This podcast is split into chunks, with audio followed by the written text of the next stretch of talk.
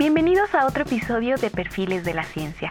Los saluda Lucy Elizabeth Miguel y antes de comenzar quiero acotar que la siguiente plática se realizó antes de que iniciara la jornada de distanciamiento social en México por COVID-19, así que ninguna de las involucradas en este episodio hemos faltado a las medidas de prevención. Aprovecho también para invitar a que nos mantengamos en casa si no hay ninguna emergencia y no es estrictamente necesario salir, pues en la medida en que lo hagamos, la propagación de este coronavirus se podrá mantener bajo control y evitaremos que nuestros servicios de salud colapsen.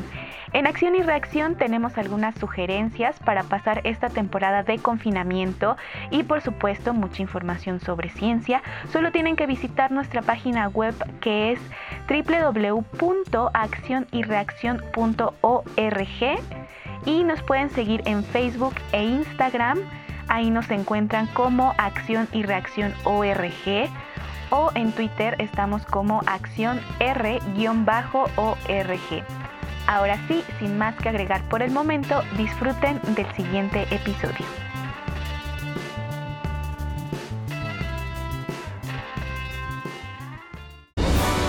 Perfiles de la ciencia. Las historias de los expertos en su propia voz. Perfiles de la ciencia.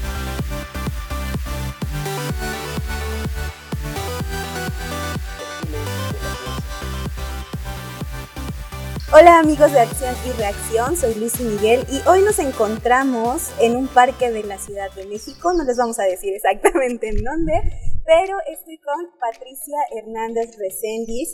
Ella estudió física en la Facultad de Ciencias de la UNAM, es maestra en ciencias y actualmente está cursando el doctorado en astrofísica en el Instituto de Ciencias Nucleares de la UNAM. Si no la ubican por esta trayectoria, pues seguramente la ubicarán si les digo que es Trish de Astrofísicos en Acción. ¿Cómo estás, Trish? Muy bien, muchas gracias por invitarme a tu podcast, Lucy.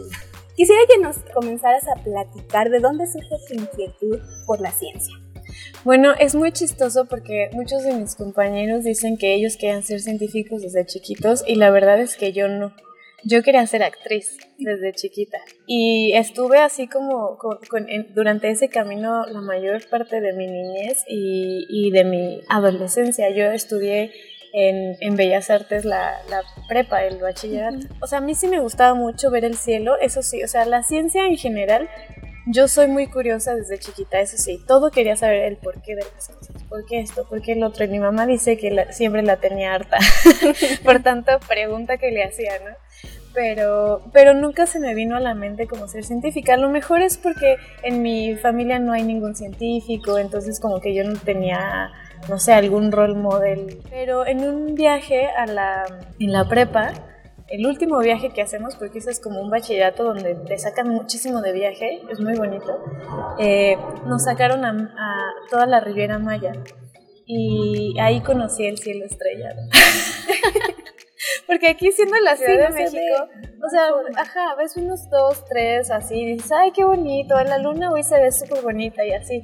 Pero en realidad, y a mí me gustaba mucho verla, ¿no? Y preguntarme qué hay más allá, Pero ese, en ese viaje, cuando vi ese cielo donde no había ningún lugarcito sin estrellas, dije, no, es que neta, yo necesito saber qué es lo que está pasando, necesito explicarme a mí misma qué es lo que está pasando allá afuera, afuera de la Tierra. Y entonces eh, lo hablé con una psicóloga que me ayudaba y, y, ella me dijo, yo te voy a ayudar a investigar cómo estudiar, cómo ser astrónoma, porque tampoco ni siquiera sabía si en México se podía, por ejemplo.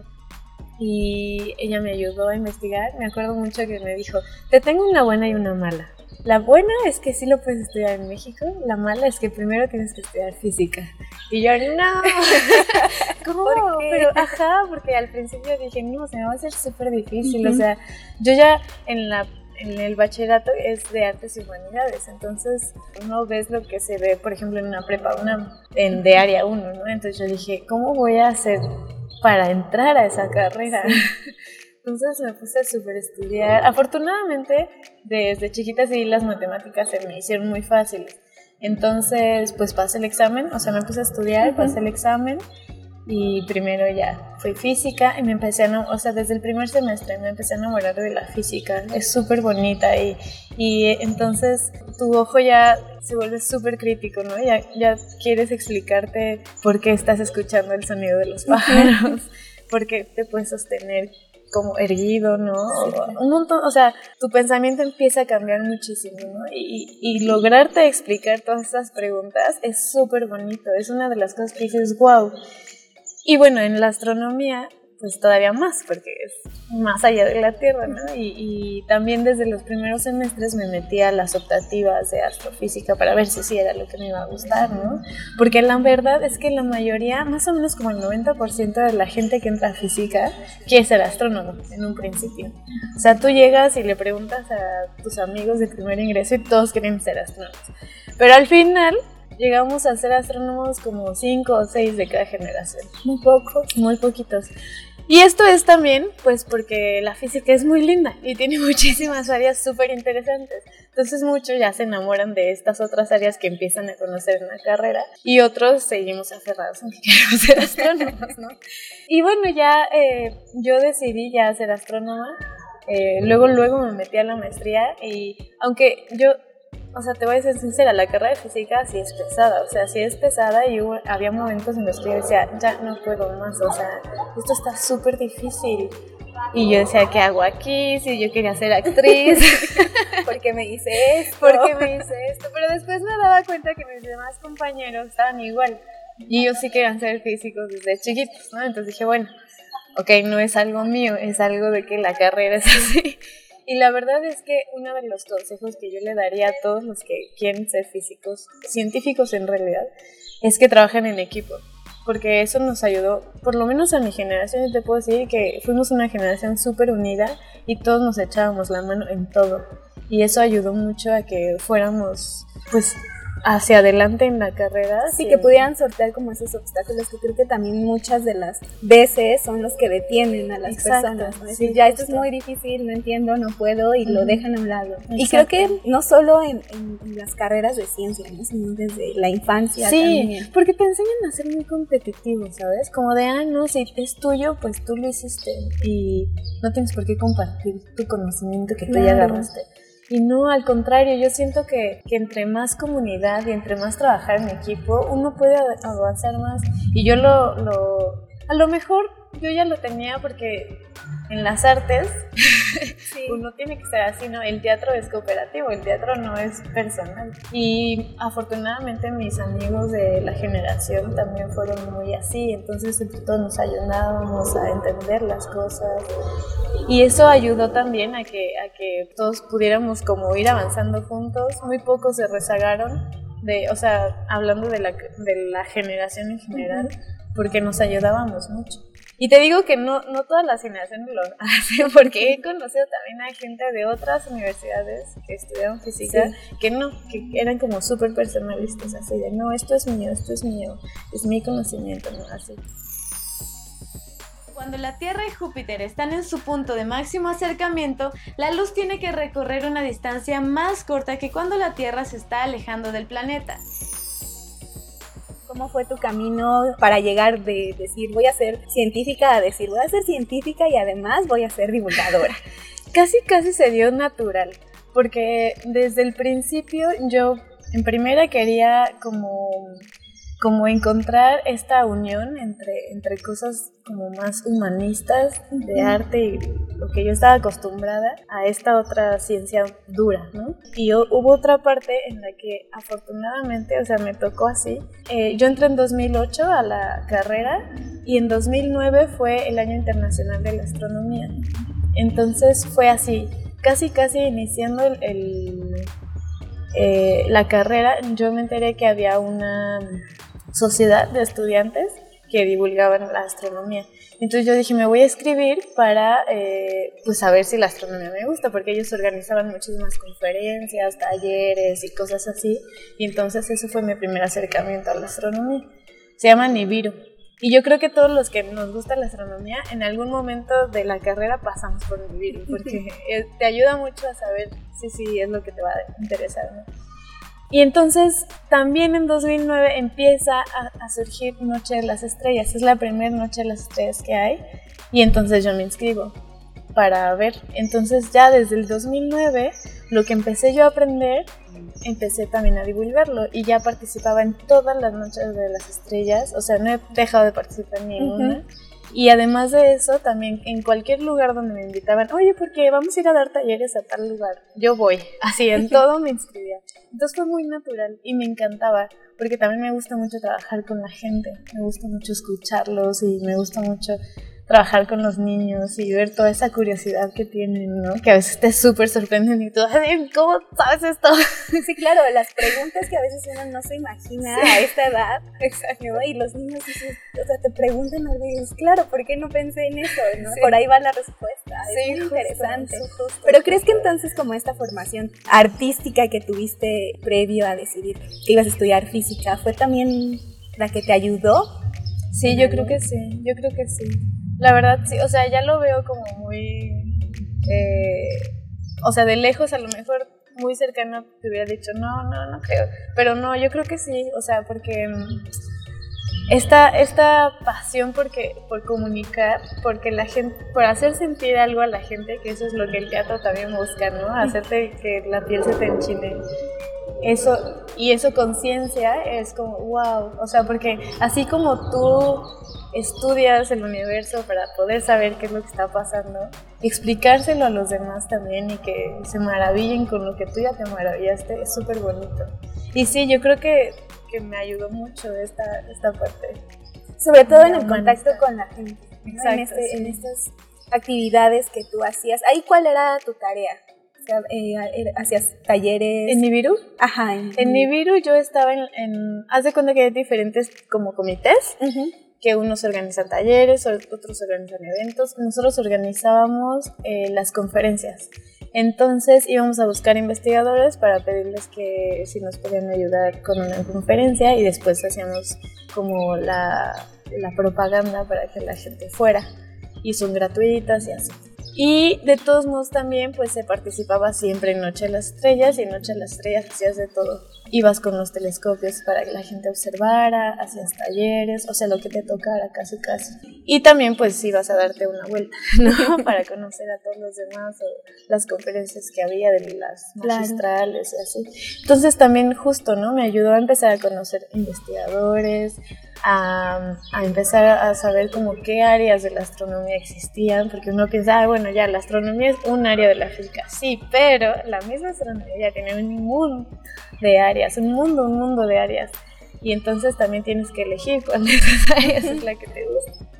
Y ya cuando entré a la carrera, digo a la maestría, ya decidí, yo ya había, más o menos ya había decidido, porque tuve primero un acercamiento, hice un verano de investigación y en ese verano de investigación trabajé con galaxias, con la doctora Erika Benítez.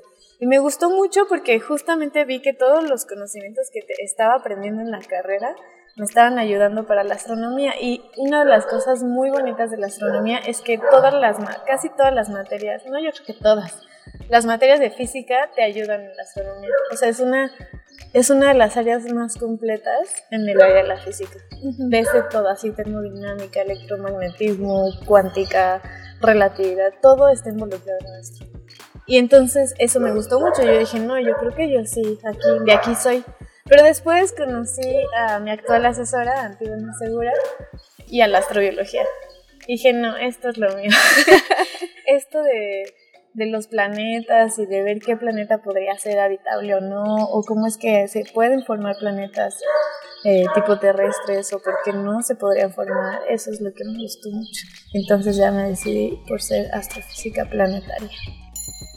Algo que me llama mucho la atención de esto que estás diciendo fue como esa constancia y esa perseverancia y, ese entendimiento que tenías de ti misma y que te permitiste em, pues encontrar a otros científicos y que también están abiertos. Creo que es importante mencionarlo, que al final los investigadores no son personas que se encierran en el laboratorio. y Algunos sí, pero la verdad muy pocos. sí, son los menos, ¿no? y al final creo que aún con esos científicos que están como dentro del laboratorio, pues la mayoría también tiene la inquietud de compartir sus cosas, de compartir lo que hacen. Entonces, creo que hay que tener en cuenta eso. Hola amigos de Astrofísicos en Acción y amantes de la luz. ¿Te has preguntado a qué velocidad viaja la luz? En este camino a la divulgación, ¿en qué momento te encuentras tú con el equipo de astrofísicos en acción? Ay, qué buena pregunta. Norberto y yo fuimos juntos en la carrera, aunque nos empezamos a juntar más en, las, en los últimos semestres y fuimos juntos a una escuela de verano, que es la mejor escuela de verano si uno quiere ser astrónomo, que es, que es en el Observatorio Astronómico Nacional. Te vas mes y medio a Ensenada y trabajas en un proyecto de investigación también a la par de que te dan eh, clases y también te llevan a San Pedro Mártir. Entonces es increíble, ¿no? Y aparte pues haces unos amigos que van a ser tus amigos para toda tu vida, ¿no? Eh, y entonces Norberto y yo ahí empezamos como a hacer una amistad mucho más estrecha y nos dimos cuenta que nos gustaba mucho la divulgación. Pero hasta ahí, ¿no? O sea, nos gustaba y cuando había eventos nos inscribíamos todos porque una de las cosas bonitas de astronomía, del Instituto de Astronomía, es que eh, en esa época estaba haciendo muchísimos eventos de divulgación invitaba a todos los estudiantes del instituto y nos, nos apuntábamos, ¿no? Los que queríamos ser de divulgación, que éramos la mayoría, la verdad. Y entonces ahí andábamos, ¿no? De un lado para otro, con todos los eventos que ellos hacían y así. Y en Noche de las Estrellas, nos, casi casi nos obligaban, por ser estudiantes del posgrado, a participar en Noche de las Estrellas, pero te ponían a hacer como lo que sobrara, ¿no? Así como de, ah, bueno, y tú vas a repartir volantes, y tú este, vas a explicar cómo se entra al posgrado, y así, ¿no? Y entonces no te dejaban proponer, no te dejaban proponer. Y entonces, en una, en una charla entre todos los estudiantes, dijimos, ¿por qué no hacemos nuestra propia carpa de divulgación, no? Y en esa, en esa charla surgió eh, que sí, que hay que hacer una carpa, ahora cómo le ponemos. Yo no estuve en esa junta donde dijeron cómo le vamos a poner, pero, pero después de muchas votaciones y muchos nombres propuestos, eh, surgió este nombre de astrofísicos en acción. Yo estaba entrando a la maestría, estaba en mi primer semestre apenas, no, en mi segundo semestre. Y entonces dijimos, pues va, armemos nosotros los talleres, nosotros las conferencias, nosotros hacemos todo. Y así empezó, los primeros tres años de Astrofísicos en Acción, así fue. Y bueno, Zeus sí fue uno de los que decidió el nombre, justamente ahí andaba en, en, en esta parte. Y después como de tres años, yo estaba en otro proyecto de divulgación tratando de hacer otra empresa que salió mal. Pero bueno, entonces me alejé un poquito de, esto. Pero justamente en este contexto, Zeus y Norberto son los que se dan cuenta que Astrofísicos en Acción podría ser mucho más allá de Noche las Estrellas. Y desde el primer momento abrieron la página de Facebook como para ahí compartir tipo lo que se iba a hacer en Noche las Estrellas, los talleres y las conferencias que se iban a dar. Y nada más. Y después de que pasara, compartir las fotos y todo lo que había surgido, ¿no? Y después dijeron, no, hay que hacer de Astrofísicos en Acción un medio de divulgación de la astronomía que no pare, ¿no? No solamente tiene por qué estar en Noche las Estrellas, puede estar todo el año haciendo cosas. Y sobre todo en redes sociales, que, que la gente, o sea, vemos que hay interés de la gente en Facebook por compartir cosas de astronomía, por ejemplo, ¿no?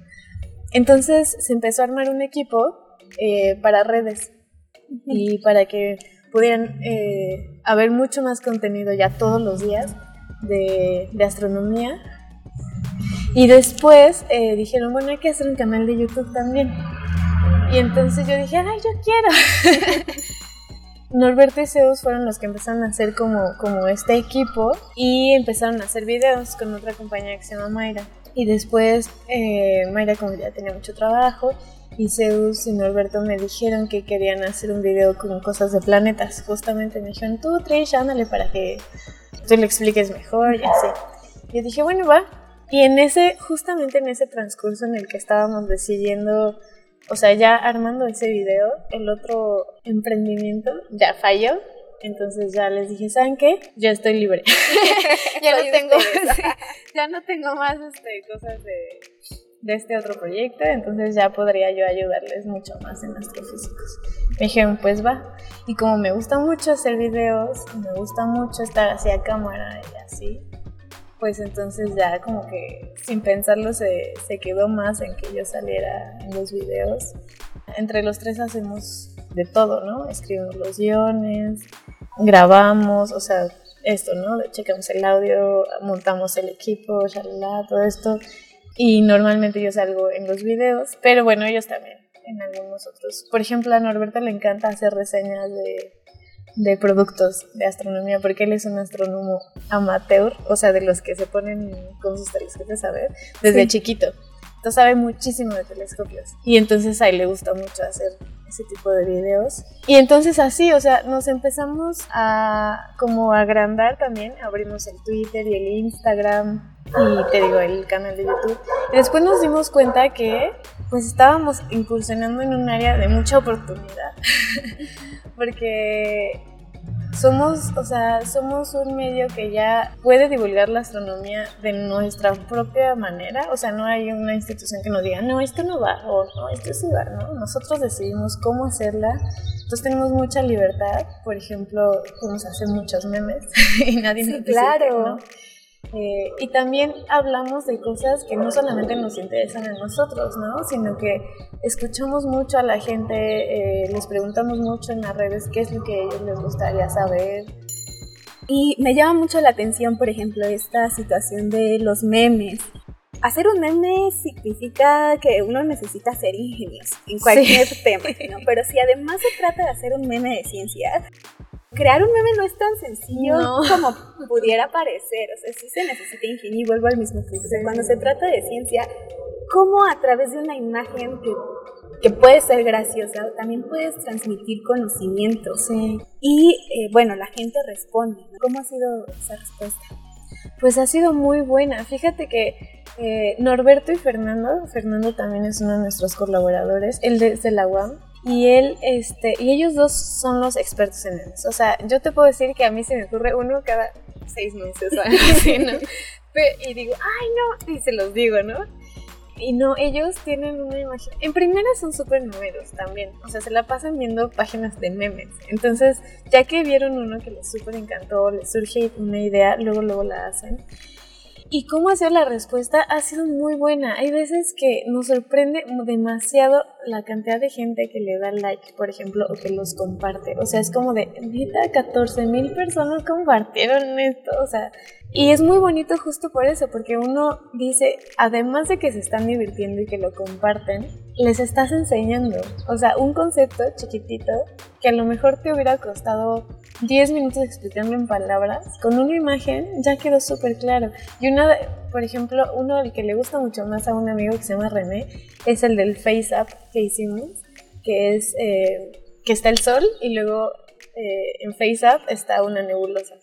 Y entonces es que neta, o sea, con, con eso, si, ni, si nada más poniendo Face Up, o sea, ni siquiera tuviste que poner más palabras, ya les enseñaste que el sol se va a convertir en en una nebulosa cuando, cuando termina su evolución, ¿no?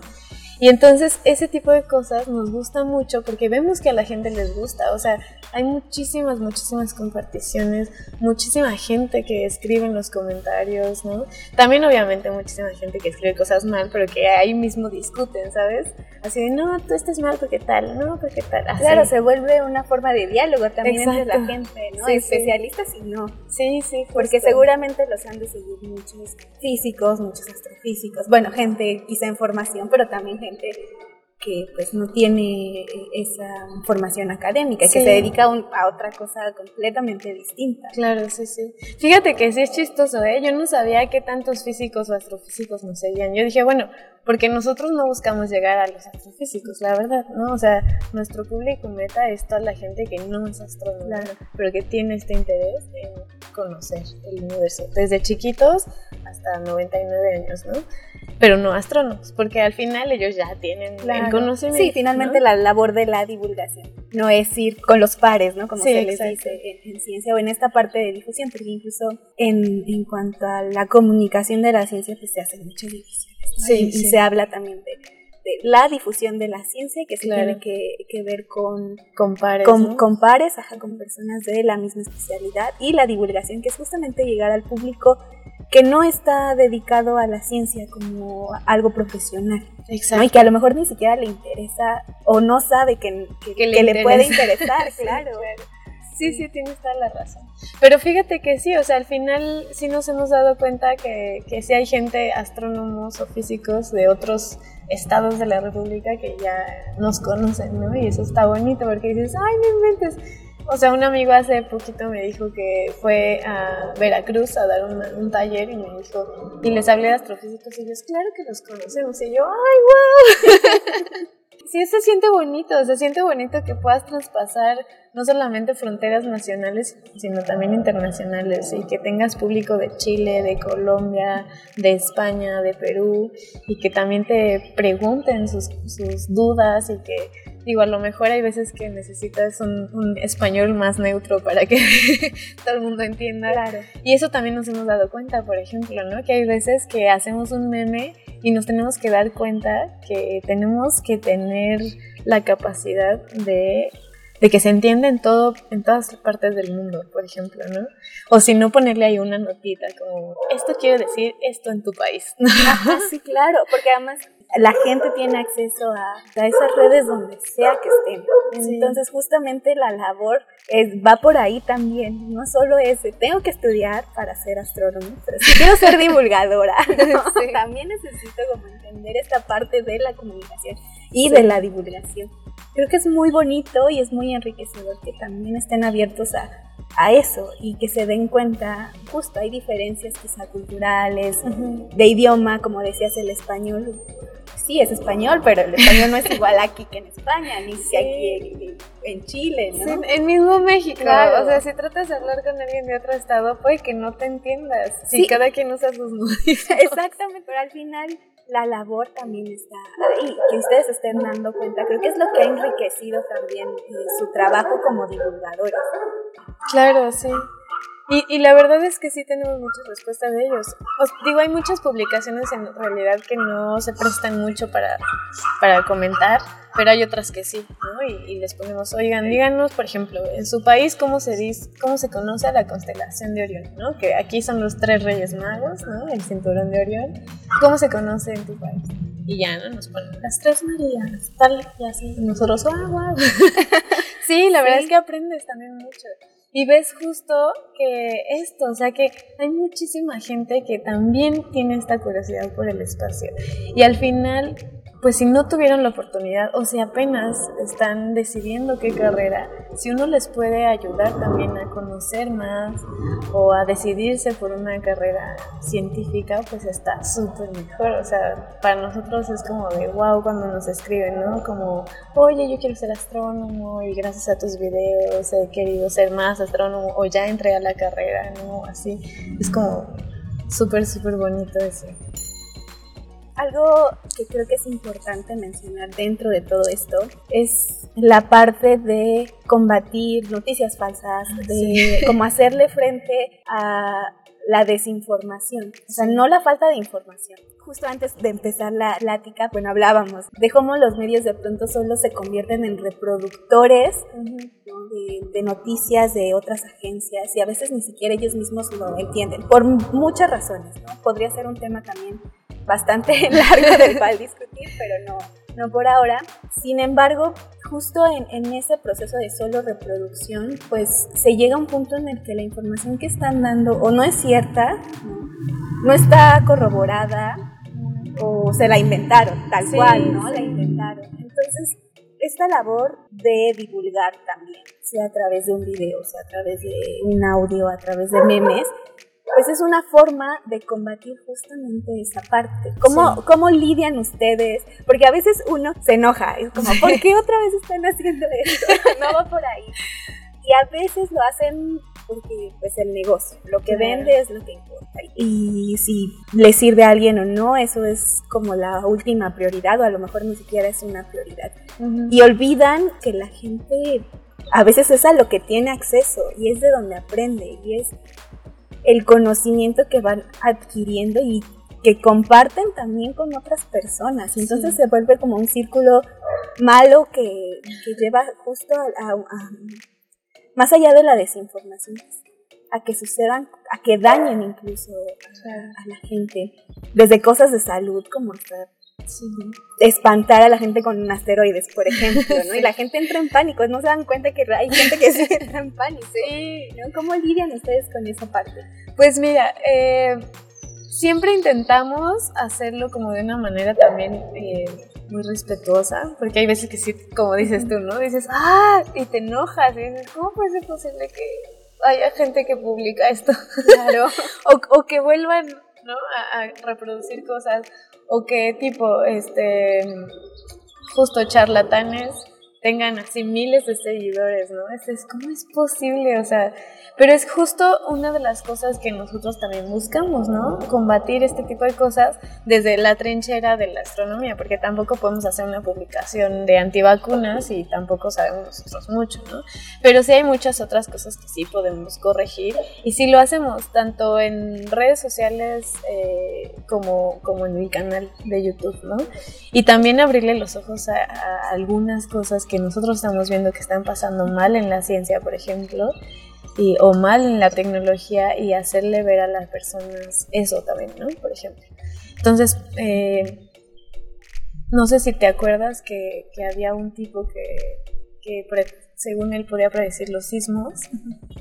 Entonces hicimos un video, ¿no? Así como para decir, oigan, no, no se pueden predecir los sismos, de verdad, no se pueden. Y, y es que este tipo hasta en WhatsApp mandaba cadenas, o sea, a mí me llegaron cadenas de mi tía de, ay, por favor, este, dime si es cierto o no. Y yo, no, tía, de verdad no te lo creas. Porque como dices, hay mucha gente que puede entrar en pánico si es peligroso. O sea, puedes ocasionar un güey, que una persona, puedes decir lo que quieras, se suicide, por ejemplo, si entra en pánico, ¿no? Por un asteroide o porque un terremoto o porque el coronavirus ya nos va a matar a todos, ¿no? Entonces sí es muy importante que, que, la gente sepa cómo informarse, pero esto también tiene que ver con cuestión como educativa, yo siento mucho, o sea, en, desde la educación uno tiene que luchar en crear un pensamiento crítico en los niños para que no se replique este tipo de cosas, porque al final, digo, uno puede corregirlo la gente adulta, pero si mucha gente ya crece así, ya tiene esa ideología, ya se cree todo lo que le llega por WhatsApp. Es muy difícil tú tratar de convencerlo claro. y que te haga caso. Por ejemplo, tengo una tía, no voy a decir su nombre, me da pena, pero eh, me dijo, ¿no? Que una vez este, en su oficina salió como una conversación sobre si la Tierra era plana o no, era redonda. Yo le mandé videos que nosotros hemos hecho, que otros compañeros han hecho, donde explicamos ¿no? las cosas, por qué la Tierra no podría ser plana y no sé qué. Y al final me dijo, bueno, ya los vi, pero no me convenciste. Entonces es como de, ok, bueno, ya no puedo hacer más. O sea, tampoco es como de, porque si uno se aferra, también a uno le afecta, ¿no? Al final de cuentas, pero este tipo de cosas también, hasta eso es peligroso. No sé si viste que hubo una noticia que un terraplanista ya se murió por tratar de hacer su cohete. Exacto, ¿no? creo que ahí, digo, la noticia, por ejemplo, sí fue, se murió porque era terraplanetista. Pero también a mí lo que me preocupaba cuando lo leyera justo esta parte fue es que ¿por qué se puso a hacer un cohete él? O sea, ¿con qué base? Claro, Creo que lo pero que es que dice, ¿no? eso, Desde ahí. Este, es desde ahí y yo siento que es también, o sea, la gente es muy como de, ah, sí, le gusta mucho este, esta parte de la conspiración, ¿no? A lo mejor le mete sabor a su vida o no sé, pero, pero ese tipo de cosas que la gente no cree, no cree en la ciencia, pero sí cree que su celular le dice dónde está, por ejemplo, es como digo, estas bases de, que, de tu celular que estás usando el WhatsApp son las mismitas bases que te dicen que la Tierra es redonda. o sea, tú mismo te estás haciendo como, porque, o sea, si construyes el pensamiento científico a partir de estos conocimientos, llegas a esta tecnología, pero si los estás queriendo destruir, es, entonces no serviría tu celular. Entonces, si la Tierra plana, es plana, pues ¿por qué sirve tu celular? ¿Por qué entonces los satélites pueden estar ahí arriba si la Tierra es plana? ¿No? No podríamos calcular bien las órbitas o así. Pero muchas veces, eh, pues eso, hay gente que, que no, que no quiere escuchar y que por más que le digas, no te va a hacer caso. Y entonces ese tipo de gente tratamos de no, no clavarnos con ellos, sino más bien clavarnos con los que sí tienen una duda como, como natural y que no saben si creerle o no a este güey que está diciendo esto. Y entonces ahí les explicamos con argumentos científicos por qué es así las cosas. Porque como dices, al final somos muy curiosos y se vale preguntarse todo. O sea, se vale muchísimo preguntarse si la Tierra es plana o redonda. Pero entonces, que tengas la capacidad de decidir y que tú mismo puedas ver, ¿no? Que cómo es que funciona el mundo. Eso está súper padre. O sea, yo no reprocho que la gente se pregunte, ¿no? O que la gente se pregunte por qué es ¿Por qué es tan difícil predecir un terremoto, por ejemplo, ¿no? En un país como este, donde hemos sufrido como muchos terremotos muy graves, ¿por qué chingados la ciencia todavía no es capaz de hacerlo, no? Si ya hemos ido a la luna, ¿por qué no podemos predecir terremotos? Y entonces explicarles por qué, ¿no? O sea, porque hay muchas veces que que la ciencia todavía no va, ¿no? Para eso. Y eso también es bonito para entonces decirles que la ciencia es algo que se está creando, no es algo que ya ¿no? Esto es así ya. Sino todo el tiempo el conocimiento científico se va enriqueciendo mucho más. Claro, y que no es, o sea, que la ciencia tampoco es blanco y negro. Exacto. Porque de pronto, como lo mencionabas, desde la educación básica, algo está fallando, algo hay que trabajar. Y te enseñan que o es blanco o es negro. Y entonces la ciencia es como, o es esto o es el otro y yo no puedo con eso. Y, y vas creando barreras con, con las personas. Sí, claro para también cortar como esa curiosidad y esas preguntas. Porque una cosa es que alguien se impaciente un poco porque están pregunté y pregunté y otra que se alten al punto de decir, déjame en paz, no te voy a contestar. Y me acuerdo mucho de, de, un video de Carl Sagan donde él justamente decía, ¿por qué a los papás no, o sea, les da pena decir que no saben? Ah, sí cuando es muy válido. Y la ciencia también va de eso. O sea, ¿por qué empiezan a investigar algo? No se sabe. Y, es padre decir, no sé, estos meses he estado eh, yendo a un seminario de neurociencias. Pero lo que me gusta mucho es que los científicos, los ponentes, cuando les preguntan algo y no lo saben, dicen, no sé. Y me encanta, a mí personalmente me encanta, porque no veo que eso suceda en otros lados. El decir no sé está mal. Sí, porque esa, al final de cuentas es sinónimo de debilidad, podría parecer, ¿no? O sea, nos enseñan a eso. A que si no sabes algo es sinónimo de, de, debilidad o de que no eres capaz, ¿no?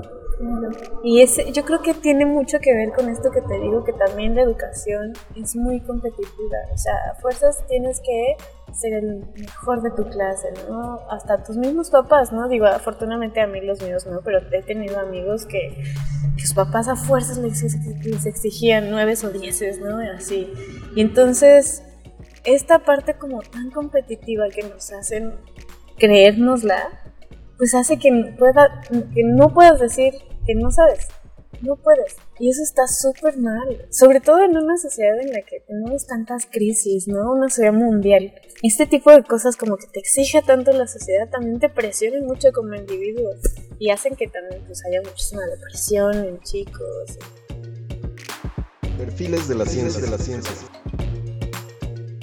Yo siento que es muy importante la divulgación del conocimiento en general. Digo, de la astronomía yo podría decir porque siento que toda la gente tiene esta curiosidad de saber, pues, qué lugar ocupamos en el universo, ¿no?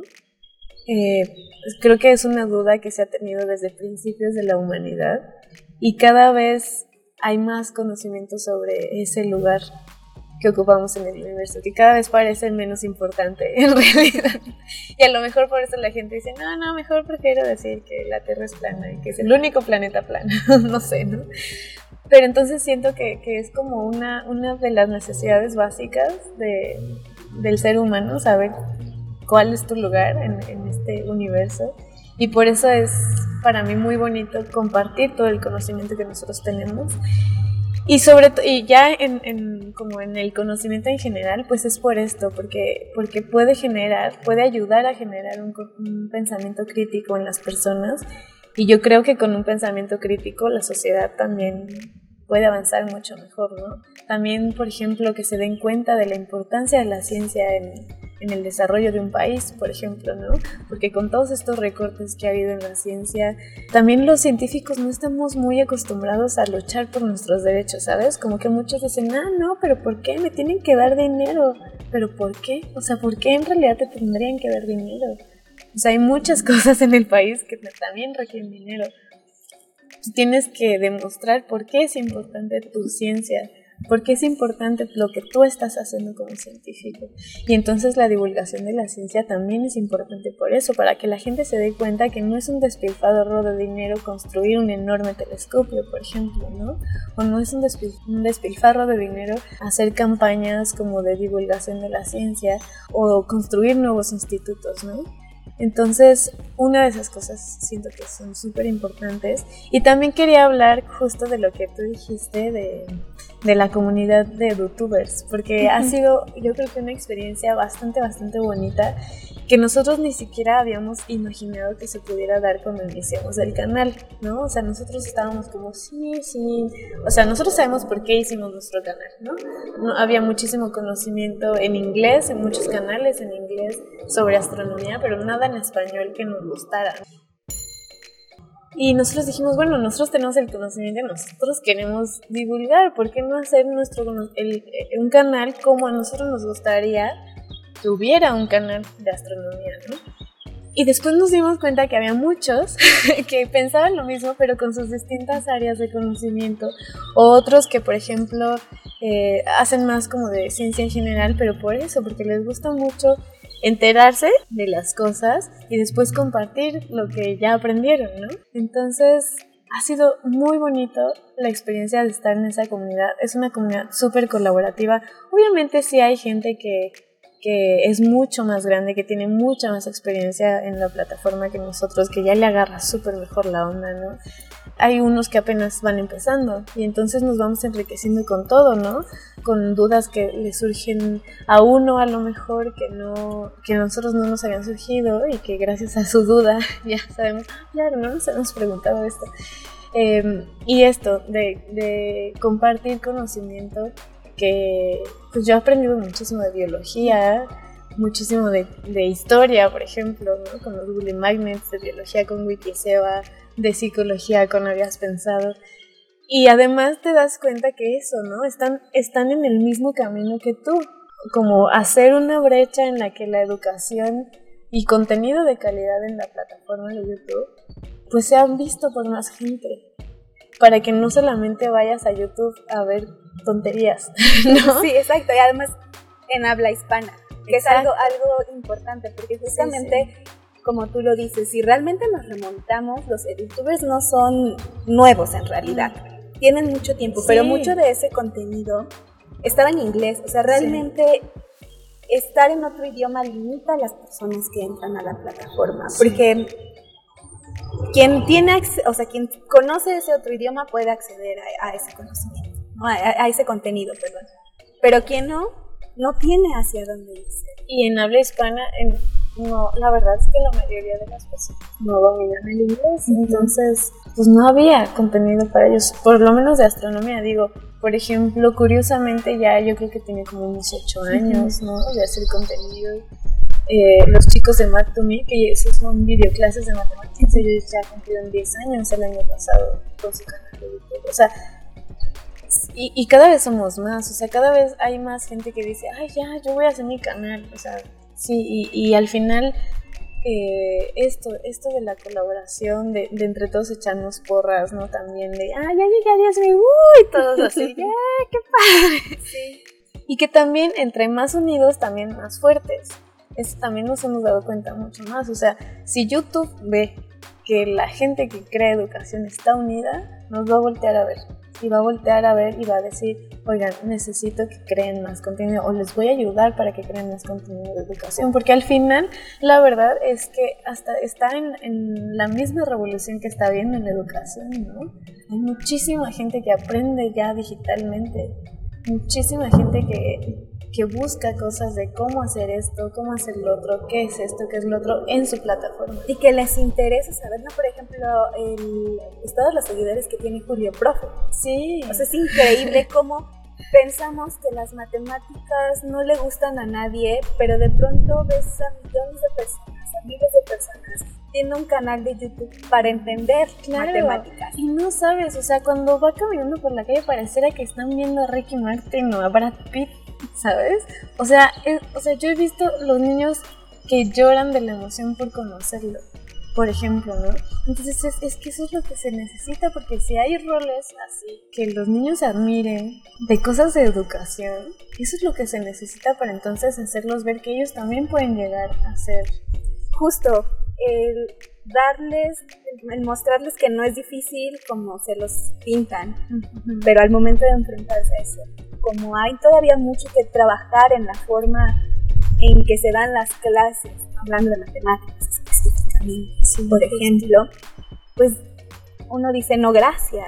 sí. Y de pronto ves a un profesor que dijo voy a, voy a hacer videos en YouTube y les voy a explicar y que lo entiendan y que se emocionen al verlo.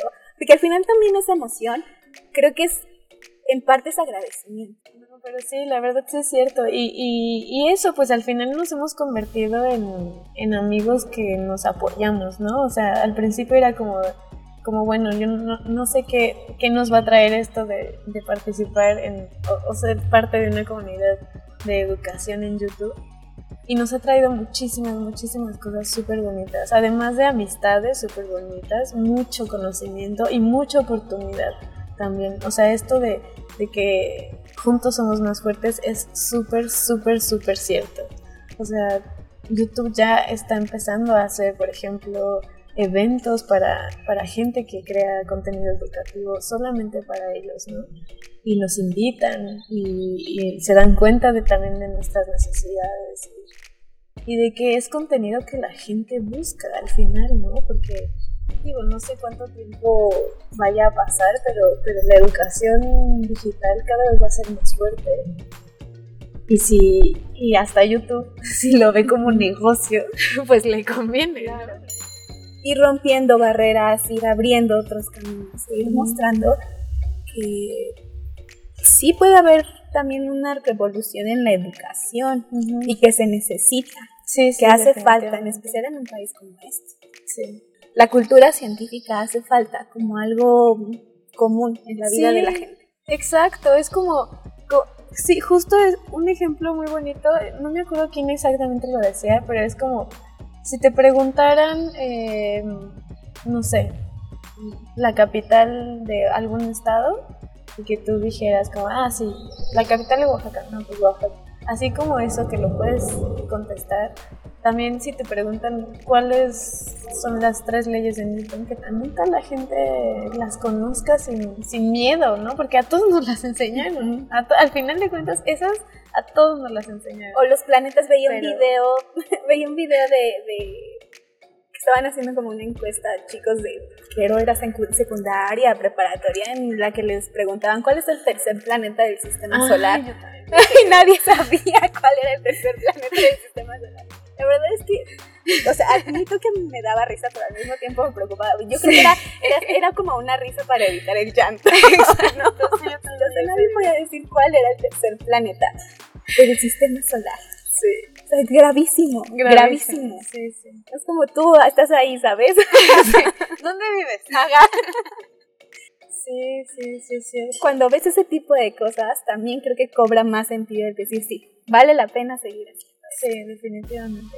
Y al final de cuentas, fíjate que eso es una de las cosas, aquí entre nos, que me da mucho más la divulgación a la investigación. O sea, la investigación es súper bonita también, es muy enriquecedora y muy bonito pensar en que estás contribuyendo con el conocimiento que se está formando en la ciencia, pero no te, no, eso no te lo da la, la, la investigación, solamente la divulgación. La divulgación te da este sentido de, de sí, es que es muy importante para mi país, esta, esta creación de cultura científica, de combatir las fake news, de compartir el conocimiento que ya adquirí, por ejemplo, ¿no?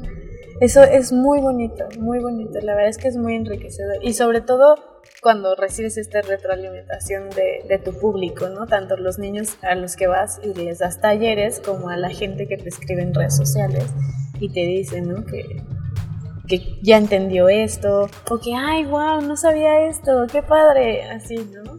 O que se deciden por una carrera así.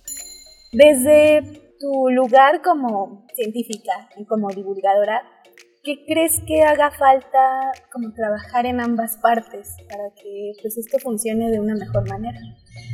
Pues mira, yo siento que todavía hay muchos científicos que no ven eh, la importancia de la divulgación y siento que una de las cosas que haría mucho falta es hacerle ver a la comunidad científica que es muy importante la labor de la divulgación, sobre todo por estos problemas que tiene nuestra sociedad en la actualidad y, y que entonces si lo sensibilizamos más a toda esta también comunidad científica, eh, pues se acerquen, se, se, preocupen mucho más por acercarse a la sociedad. Y en la parte de la divulgación, pues, eh, como hablábamos hace rato, ¿no? Yo siento que la comunicación entre los comunicadores y, y, los, y los científicos también es muy importante. Yo siento que digo, sí sé que obviamente los comunicadores saben comunicar mucho mejor las cosas, pero también sé que el conocimiento de un científico es muy importante, ¿no? O sea, que haya gente eh, que pueda pues que pueda revisar, ¿no? Por ejemplo, un contenido y que diga, no, esto lo estás diciendo mal o no, esto está mal. Porque si no, eso pasa, ¿no? A veces terminas desinformando en vez de informando, de informando o cometiendo errores bastante graves. ¿no? Como, como que una misma publicación de un mismo instituto que no se preocupó por llevárselo a gente experta salga mal y entonces da la cara por una institución y está mal, ¿no? Esa información. Entonces yo siento que lo que hace falta es eso y que también muchos divulgadores no le, no le tengan miedo a estas, a estas comunidades digitales, ¿no? Porque hay muchos que todavía eh, pues están en estos en estas en estos métodos como antiguos, o no antiguos, pero, pero no quiero llamarles antiguos, pero no, no nuevos, ¿no? O sea, que conferencias o libros, que también está súper bien, o sea, que no se tiene que, que se complementan, ¿no? Ajá. Pero que muchos todavía como que no creen en que la divulgación digital sea tan importante. Como que no, esa no es tan divulgación.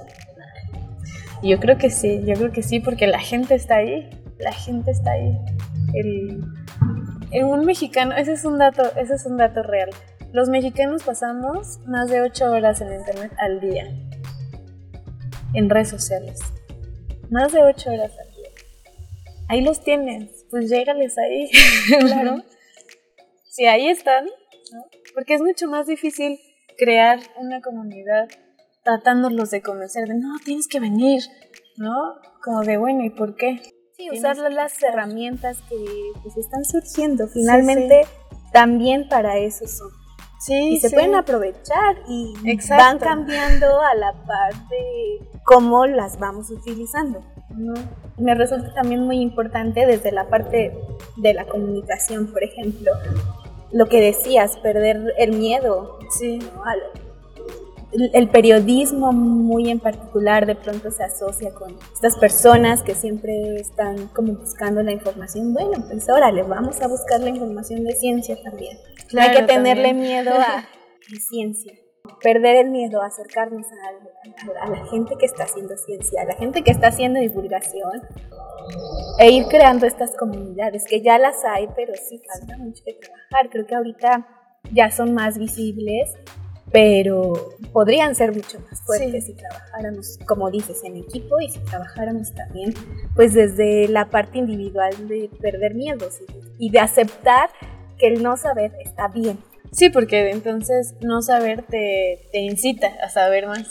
Exactamente. Sí, definitivamente. Y, y algo importante también que siento que, que hay que decir es que que esto, ¿no? O sea, al final, si tú logras que la gente se interese por la ciencia y le, pierda, y le pierda el miedo, entonces vas a lograr que en primera los que quieran, haya mucho más gente que se decida por una carrera científica y en segunda la gente que no se interese por, la, por una carrera científica, pero se puede involucrar más, se puede involucrar más en la ciencia y entonces eso también ayudaría mucho al desarrollo del país en general.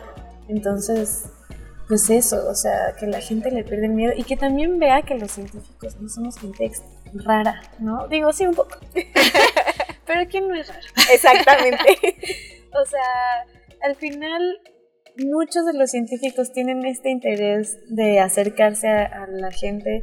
En particular nosotros tenemos también como una de, de, estos intereses es mostrarles que somos gente común y corriente, ¿no? No tienes que ser genio para ser científico, por ejemplo, ¿no? no, siempre es como de, ay, tú eres la genia de la familia porque eres No tienes que nacer sabiendo las tablas de multiplicar. No, no tienes que, exacto, sacar 10 en todas tus materias desde la primaria hasta la prepa, ¿no? O sea, necesito, tienes que tener el interés genuino y las ganas de hacerlo. O sea, eso sí, ¿no? Perseverancia, porque si no, si te vas a rendir antes, pero no por miedo, no entres.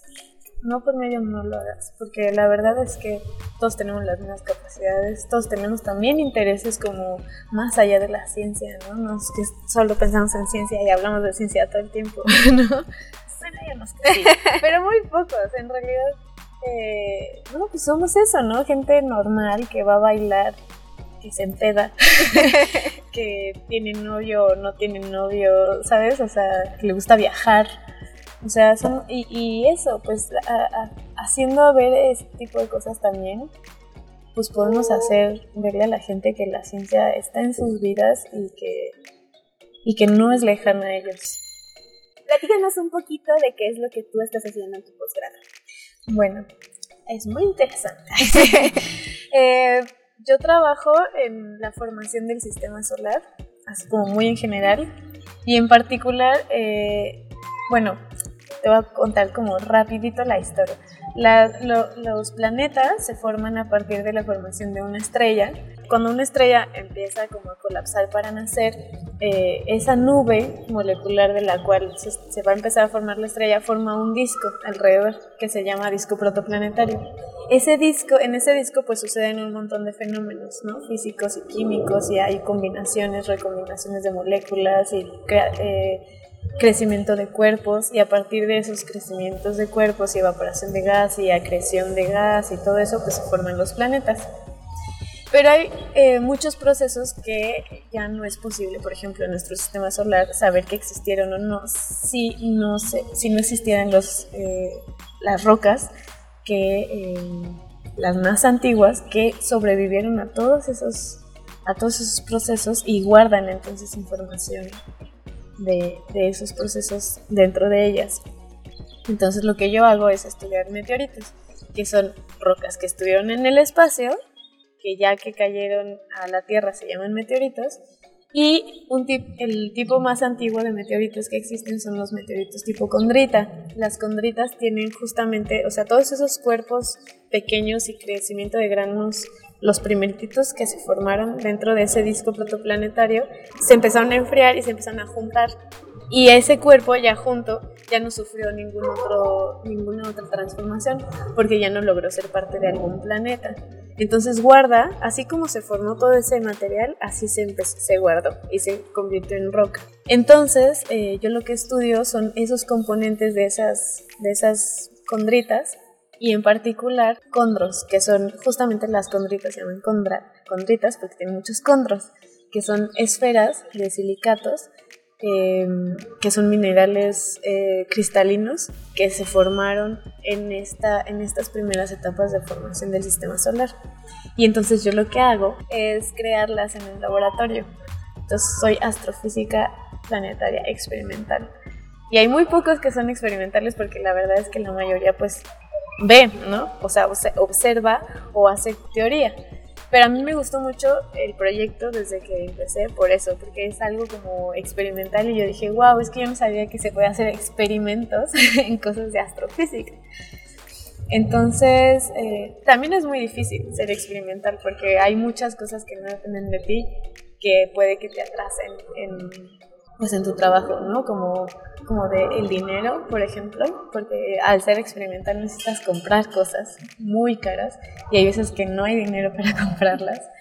Em, o que ya se descompuso una máquina, o que ya necesita, necesitas mandar a que se recalibre tal instrumento, ¿no? Pero digo, al final es muy bonito porque aprendí mucho de cosas como de experimentales, muchas cosas como de óptica, por ejemplo, porque lo que yo utilizo es un láser súper potente de dióxido de carbono para fundir mis, mis silicatos y entonces yo creo condros experimentales en el laboratorio para compararlos con los naturales y compararlos también con los modelos de formación, o sea, los modelos teóricos que tratan de explicar esta formación de cóndros, porque algo real es que antes de que, o sea, si, si tú en tus modelos de formación de cóndros, no, de formación del sistema solar, lo modelas, Nunca hubiéramos predecido que los cóndores existieran, pero existen y hay muchísimos en todas las, o sea, se calcula que, bueno, en, dentro de una condrita más o menos forman, tienen el 80% de su volumen son cóndores. Entonces, son algo que se formó en muchísimas partes, o sea, en un, como en un área medio grande alrededor de la estrella del Sol pero que no se predecía que pudieran existir. Entonces los, que, los modelos ahora de formación de cóndores pues tratan de predecir dentro de este contexto del disco protoplanetario cómo es que se pudieron haber formado y yo con mis experimentos evalúo esos modelos. Bueno, se nos acaba el tiempo, pero esperamos que en otro momento nos puedas hablar más acerca de esto que tú estás haciendo en, el laboratorio. Ya te invitaré a mi examen. Sí, sí, yo muy encantada, pues. Aunque no entienda, ya te pregunto después. ¿Algo que quieras agregar?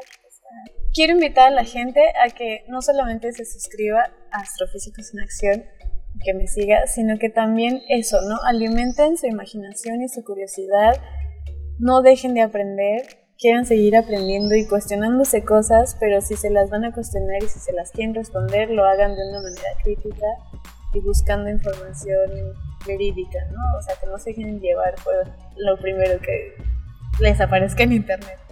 Y obviamente, pues sí, que, que se suscriban al canal de Astrofísicos en Acción en YouTube, que nos sigan en nuestras redes sociales, que en Instagram y en Facebook así aparecemos como Astrofísicos en Acción, en, en Twitter aparecemos como Astrofísicos A, y si me quieren seguir a mí, yo estoy en Instagram como Trish Luna. Esperamos tener a astrofísicos en acción más adelante, ¿no? A, todo el equipo. Sí. Y pues que este espacio también sea otra puerta abierta para que ustedes quieran compartirnos de lo que hacen, de lo que investigan y pues como decías hace unos momentos, pues crear ese equipo, ¿no? Y que juntos podamos hacer ese cambio. Muchas gracias. Sí. No, Lucía, a ti. Nos escuchamos la próxima. Este programa fue realizado por Acción y Reacción, un espacio para descubrir y conectar con la ciencia.